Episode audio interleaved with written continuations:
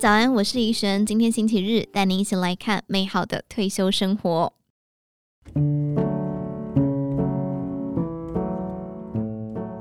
很多人喜欢说，等我有钱了以后，我就怎么样；等我退休了以后，我就怎么样；等孩子长大了以后，我就怎么样。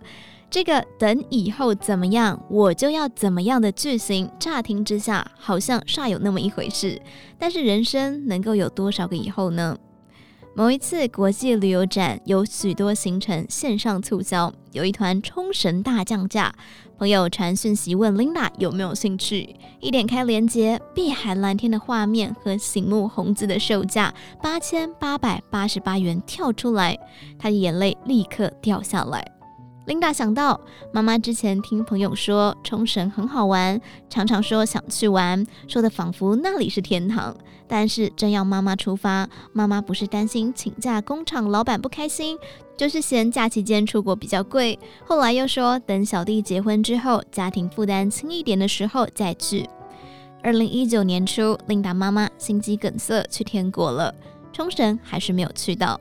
想到妈妈不舍得花钱，其实家里也不是负担不起，但妈妈连这么小的心愿也没有达成，Linda 想到就好揪心。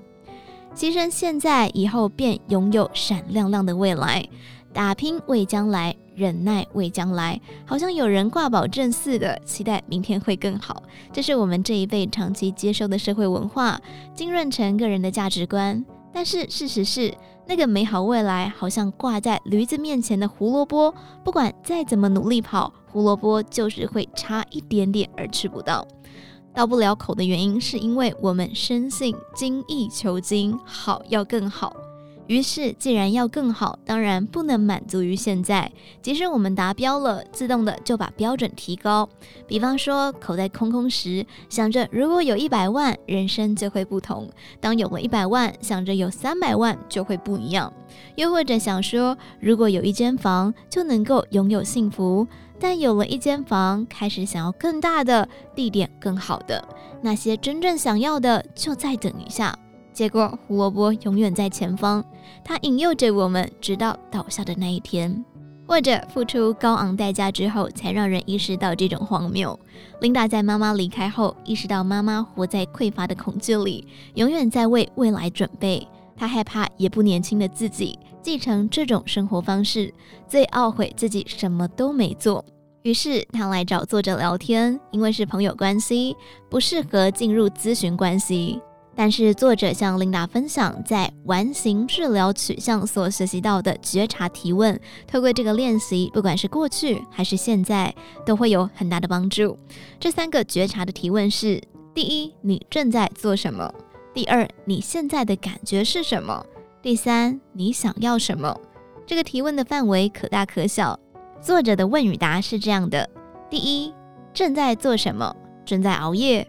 第二，现在的感觉是什么？有些罪恶感，因为会影响隔天的精神。第三，你想要什么？清晰的头脑与健康。当看到行为与目标不一致的时候，就比较容易决断，不要再报复性的熬夜。琳达后来透过这样子的觉察练习，看到自己害怕未来会孤单一人终老。而在一段关系里面纠缠，她发现自己真心想要的并不是这个男人，而是有人陪的感觉。琳达说：“和他在一起，我根本不安心啊。”她意识到，如果现在都不能安心了，以后怎么可能会有呢？现在过好，以后才能好，不要被恐惧绑架。琳达结束了这段不合适的关系，最后她也没有代替妈妈到冲绳。她说：“那是妈妈的冲绳，就留给她。”但 Linda 迷上了慢跑，已经参加过几场半马，目前以能够参加日本马拉松百选赛事为目标在练习，享受一个人生活的她，这是妈妈用生命送她的礼物。等有钱了以后，可能已经没命了；等退休了，可能没人理；等孩子长大了，体力可能就不行了。年过四十，刚刚好的成熟，经验带给你智慧，再加上勇气去探究未知的境地。